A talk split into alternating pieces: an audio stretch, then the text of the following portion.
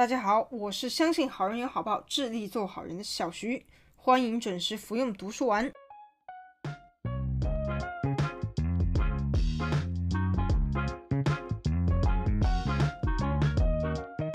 Give and take，给予跟索取。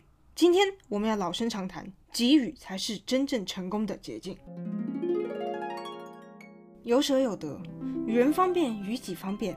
施恩不求报才是最高级的善良。我相信这些道理，每个人都已经听的是耳朵长茧了，而且每个人都能够理解其中的含义。但是话虽如此，我们总不能每个人都去与人方便，人人都去做职工，那直接共产主义就好了。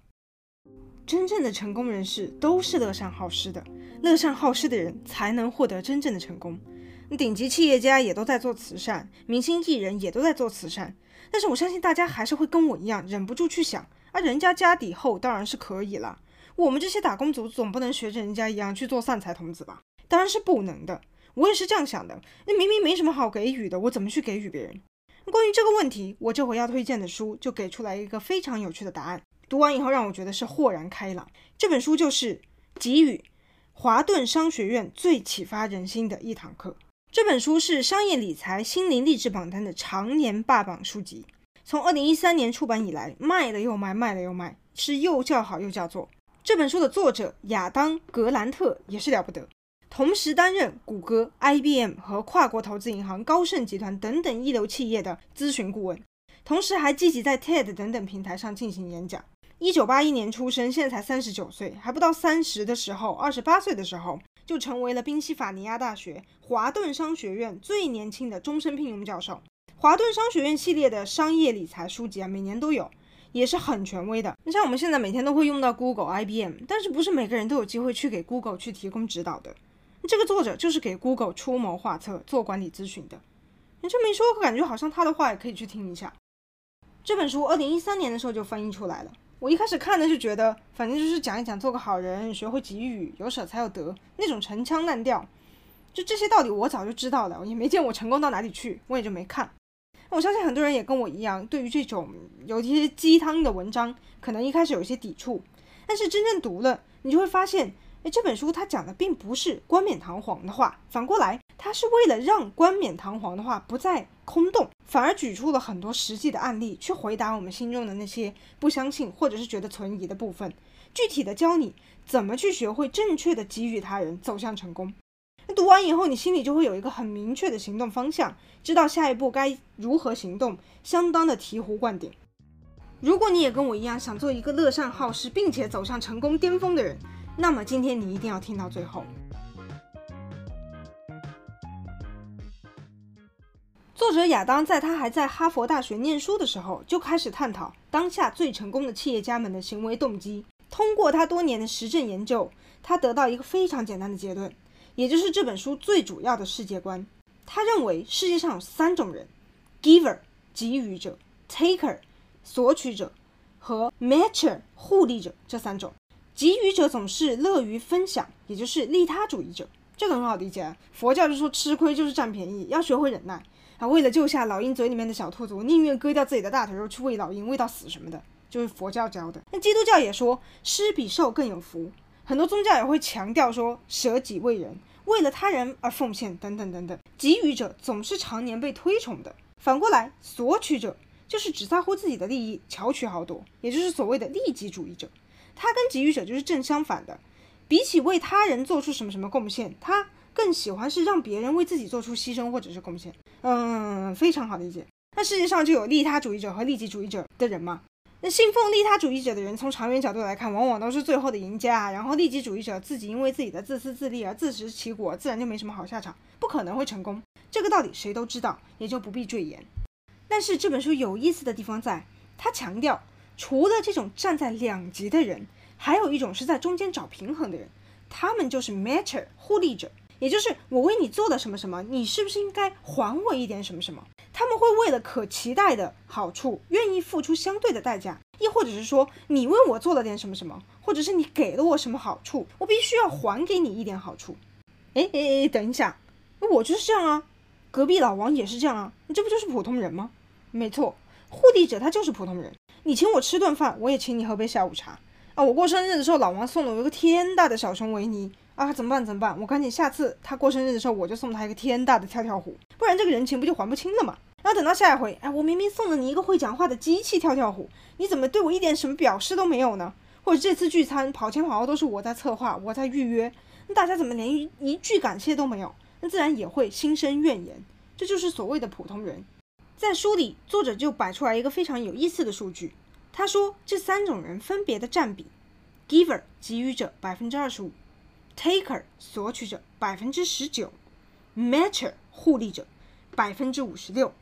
那对于我来说呢，这个数据听上去就有一点点意外了。那我一开始的想象呢是，索取者占百分之五十以上，一半以上，互利者占百分之三十左右，那给予者顶多也就百分之二十。因为我总觉得给予者可能还是比较少的，毕竟成功人士本身就是比较少的。而互利者应该会比给予者多一点，那绝大多数普通的人呢，还是喜欢互惠互利的比较多一点。然后占比最多的呢是索取者，可能是我的想法太阴暗了。实际结果呢，就是索取者是有的，但是比起给予者还是算少的。最多的是互利者，也就是普通人。啊，普通人真的就是普通人啊，本身基数就是很大，所以才会叫做普通人嘛。OK，那到这里为止，我们知道了世界上有三种人：给予者、索取者、互利者。然后互利者是最多的，索取者最少，给予者占四分之一。那这三种人当中，哪种人会成功？哪种人社会地位比较高？哪种人失败的最惨，在公司里面混得最差劲？作者又给出了一个非常有意思的成功指数排序。答案是混得最惨、最底层的第四名，第四名，给予者。因为给予者乐于奉献，所以他们有求必应。哎，小徐啊，你去把那个资料列印个一百份，会议室一个席位放一份，去准备一下。好好好好好，马上就去。小徐，小徐，你去把那个走廊卫生打扫一下，顺便清洁一下厕所啊。好好好好好，知道了。啊，就是像这样，因为太好人了，总是被拜托做这做那的，每天跪着服务大众，最后被剥削到没时间做自己的事情，自己反而一事无成。然后身边的人就会说：“哦哦哦哦哦，小徐啊，嗯，是个好人。”太好的人了，人让做什么就做什么，也没什么主见。这种人好归好吧，但是感觉就是离升职加薪远了点，估计以后呢也成不了什么大器。我上回就拜托他帮忙列印资料啊，结果还出了纰漏，工作也做不好。这就是可怜的给予者小徐，吊车尾的第四名。等等等等等等等，从哪里跑出来个第四名？明明世界上只有三种人，你排名还给我排出来个第四名，这什么情况？那先别急，我们接着往下看。第三名，第三名是索取者，跟给予者相反，他不奉献还不断的索取，感觉应该可以爬很上面啊。但是正相反，索取者就跟我们大家所想象的是一样的，他们通常会在中途失利。索取者呢，因为他们很聪明，会利用别人，所以在起跑的时候呢，总是很顺利，通常会遥遥领先。小徐啊，你去把简报做好，然后列印个一百份，然后他自己去星巴克喝咖啡了，之后再悠闲的走回来做一个报告。然后，因为呢，他很会在人面前讲话，那上司们呢也都频频点头，所有的努力呢就变成他一个人的功劳。但是，索取者虽然很会耍小聪明，但是时间久了，他们就会被拉下来。被谁拉下来？互利者。为什么？因为互利者他就是想要保持平衡。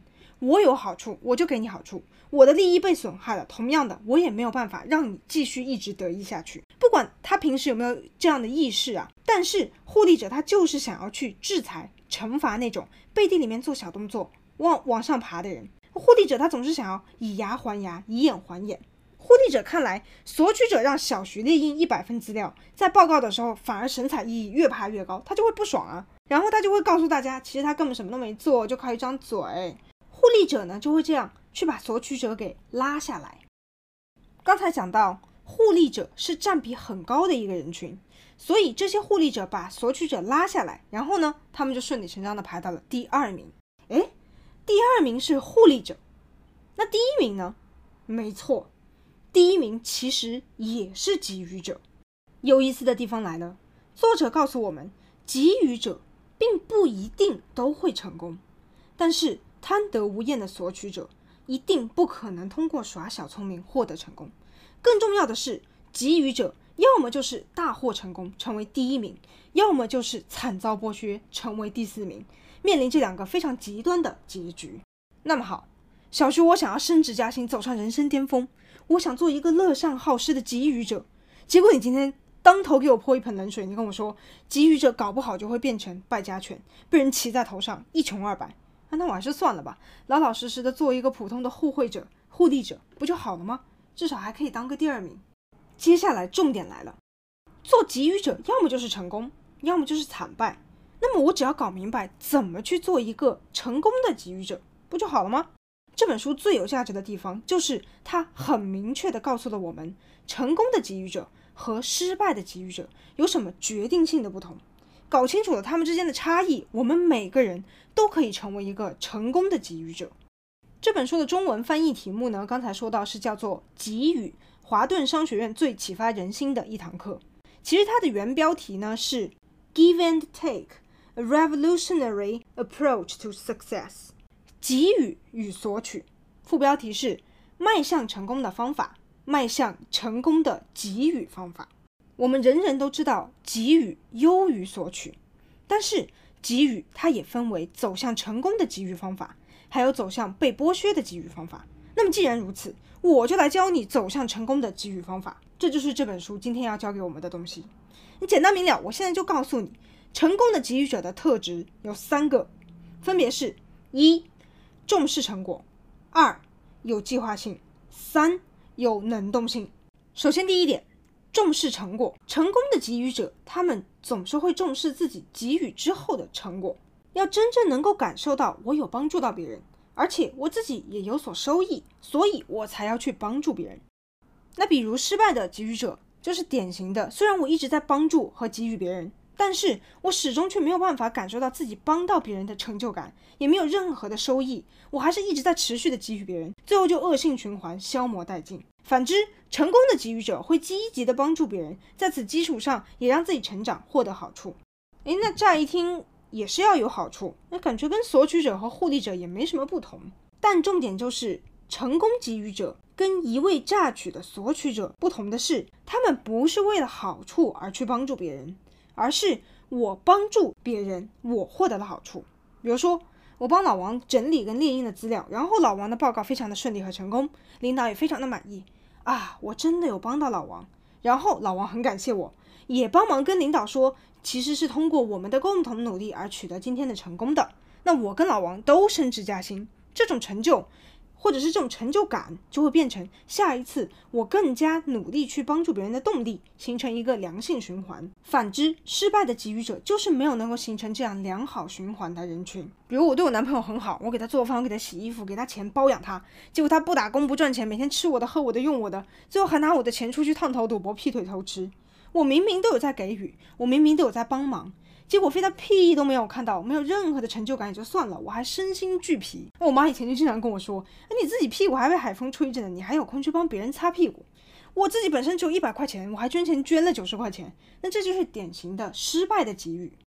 成功的给予者还有第二个特质，有计划性。”其实我们刚才说到的失败型的给予者，想要及时止损，停止他们现在的失败也很简单，那就是停止这种无休止的、无止境的给予就 OK 了。具体的方法，那就是有计划的给予，你就不要每天每时每刻都在给予了。你每天帮一点点小忙，跟你一口气帮了一个大忙，哪种比较好？哪种比较有成就感呢？那结论就是，你把给予他人的时间跟日程都规划好，再去奉献，再去给予比较有效。为什么？我花一个月列印一百份资料，跟我一口气列印一百份资料，那肯定是一口气比较直观，比较更有成就感吧。二十四小时我一直吃瓜子，跟我一日三餐我好好吃了三顿很好吃的饭，那肯定还是好好吃饭比较心情好一点。那作者就提出来了一个给予他人的时候应该制定计划这么一个概念，他制定出一个规则，叫做每年一百小时规则。每年一百小时，那算下来每个礼拜就是两个小时左右就够了。他认为你给予别人，如果在一百到八百小时之内的话呢，就比较有容易有成就感，能够给自己更多正面的影响。这种心理状态呢，在很多别的书里面也有提到过。有一种被称为助人为乐的生理现象，Helpers High，意思就是当我们要帮助他人的时候，大脑回路就会产生一种快感，就像是在等待甜点的时候的那种兴奋一样。那帮助别人呢，会让我们自己更加能够肯定自己。从而让自己更有动力去进步。也就是说，你只需要每个礼拜给予两个小时到十六个小时之间就够了。你给多了反而适得其反。集中起来两个小时也行，抽出来半天也行。你去有效的给予的话，这个给予往往很正面，而且很实用。有一个迷思呢，就是啊，那些抖内呀、慈善的人呢，都是因为有钱才有余力去捐款的吧？恰恰相反，是因为他们懂得捐款，才成功赚到的钱。这是为什么我们会经常说会花钱才会赚钱的缘故。那接下来问题就简单了：集中的给予，不要过分的给予，有计划的给予。这种基于生理基础上的助人为乐，可以帮助你更加的积极向上，所以你才能够成为成功的给予者。如果做不到，你就是失败的给予者。二十四小时有求必应，随便给你传个 line，小徐啊，你帮我列印资料。哎，小徐啊，你帮我带个外卖。小徐，你帮我遛个狗。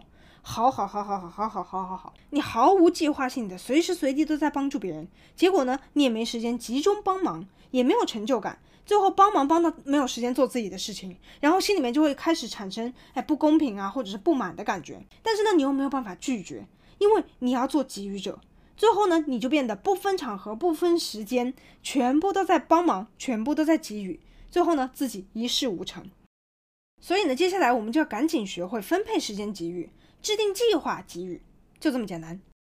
那么问题又来了，怎么计划？怎么分配？这就要说到成功的给予者的第三个特质：自主能动性。什么是自主能动性？也就是说，我想帮这个忙，我想给予这个人，我才去帮忙，我才去给予。这个时候的收效成果才是最大的。我想要给予的是我在选择我想要帮助的人，这种自主性保证给予以后你的那种成就感和动力，这是一个非常重要的因素。我小徐就是想要列印一百份资料，我自己想要帮老王列印，这个时候的给予就会非常的有效。那么选择就意味着要取舍，首先能不能学会拒绝？那这个我做，这个我不做，主导权你要学会捏在自己的手里才行。OK，稍微总结一下，重视成果，有计划性，有自主性，拥有这三个特质的就是成功的给予者。反之，失败的给予者正是缺乏这三个特质的，这就是为什么同样是给予者，会分别占据了金字塔的顶端和底层。虽然同样是给予者，但是他们却是完全相反的两个人种。就像说，天使投资人他们会选择有潜力的项目去进行投资。那 Google 在创办初期的时候，曾经得到阿诺施瓦辛格等等有名人的投资。Google 上市以后呢，这些股票的价格也一下子就上升了一万倍以上。那这就是成功给予者的做法，而失败给予者呢，就是我已经欠了一屁股债了。哎呀，小徐，你能不能抵押你的房产帮我还一下债？好，没问题。这种人说白了就是单纯的不会去拒绝的老好人。一直以来呢，我们都推崇吃亏是福，好人有好报。但是呢，这些说法都太过于笼统了。你能不能真正看透世界上存在着这三种人，并且明明白刚才所说到的？两种完全不同的给予方式，这才是成功的获得好报的直接关键。我相信听到这里呢，大家一定跟我一样觉得，亚当你很屌，你不愧是 Google 和 IBM 的咨询顾问，看法就是有够犀利呀。但是人家亚当根本就不居功的，人家说了，其实这个分类法呢，早在罗马帝国时期就有了，我不过是拾人牙慧罢了。那说起罗马呢，我们的印象就是疆域辽阔、高度文明。要是没有罗马呢，也没有哲学这门学科，今天有多少人失业都不晓得。在罗马帝国时期里面，最为繁荣昌盛的一个时期，有一个叫做安敦宁王朝的，它又叫做罗马五贤君时期 （Five Good Emperors），五个好皇帝。之所以这样命名呢，是因为这个王朝它经历了六个皇帝，五个都很贤明，所以叫五个好皇帝。那早在这个五个好皇帝时期呢，就有这种三个人种的分类方法。具体呢是在他的第五个好皇帝，叫做马尔库斯·奥列里乌斯的这个皇帝的时期。这个皇帝呢外号叫做哲学家皇帝，哲帝。从哲学家华丽转身成为罗马皇帝的人，哲帝。那他就写了一本书，叫做《沉思录》的书。《沉思录》呢是非常有名的一本哲学书，但是其实这本书就是他反省检讨自己的一本笔记，一本笔记至今永流传，厉害吧？这个统治了最繁盛时期的罗马的哲帝、哲学皇帝，他就说了：有些人施恩于人，总是图求回报；有些人虽不至于此，却总是记得自己给予了对方好处，对方理应回礼于自己。但是第三种人，这样的事情他们想都不会想。我们应该要成为这样的人。施恩于人，总是图求回报，这种人就是 taker 索取者，总是记得自己给予了对方好处，对方理应回礼于自己，这就是 matcher 互利者。第三种人，这样的事情他们想都不会想，他们就像葡萄树一样，不求回报，只是滋长葡萄果实而已。所以他们在帮助了他人之后，不需要原地等待回报，而是直接可以去完成下一件事情。我们应该要成为这样的人，这就是 giver。给予者，早在西元一百六十多年前的时候，罗马的哲人皇帝就已经看穿了，人可以分为给予、索取、互利这三种，并且他说，给予者才是我们的终极目标，而且不光是被动给予，而且是要有计划性的、主动的，就像葡萄一样，我结果你受贿之后，我还可以继续去做我自己接下来的事情，你好我好大家好。你搞了半天，亚当他调查了半天，得到的是一个西元一百六十一年的答案。OK，那么接下来就很简单了，我们就来给自己安装一个可以成为成功给予者的城市就 OK 了。我相信没有人愿意去做一个吃相很丑的索取者，大家也不一定就甘于去做一个普普通通的互利者。但是我们应该怎么搞呢？嗯，成功型给予者，说的简单，金字塔的顶端呐。你要比索取者更狠，你要比普通的互利者贡献更多，你才可以爬到这个顶端。我该怎么选择？我该跟什么样的人去交朋友？我该把自己放到什么样的环境当中去？我想要成功，是不是需要在身边多召集一些成功给予者？你给我给大家给，哈哈哈哈哈，良性循环下去，这不是完美吗？Perfect。作者亚当就在这里发出来一个警告，说并非如此。那显而易见，首先成功的给予者本身数量就少，是稀缺人种。给予者本身占比只有百分之二十五，成功给予者他只能是百分之二十五中更小的一部分。所以你想要把一堆成功给予者聚在一起，给给给给给，本身是一个不是很现实的方法。那与其你去做一些不现实的努力呢，更加有效的方法就是一句话：拒绝索取者，排除索取者，跟索取者说再见。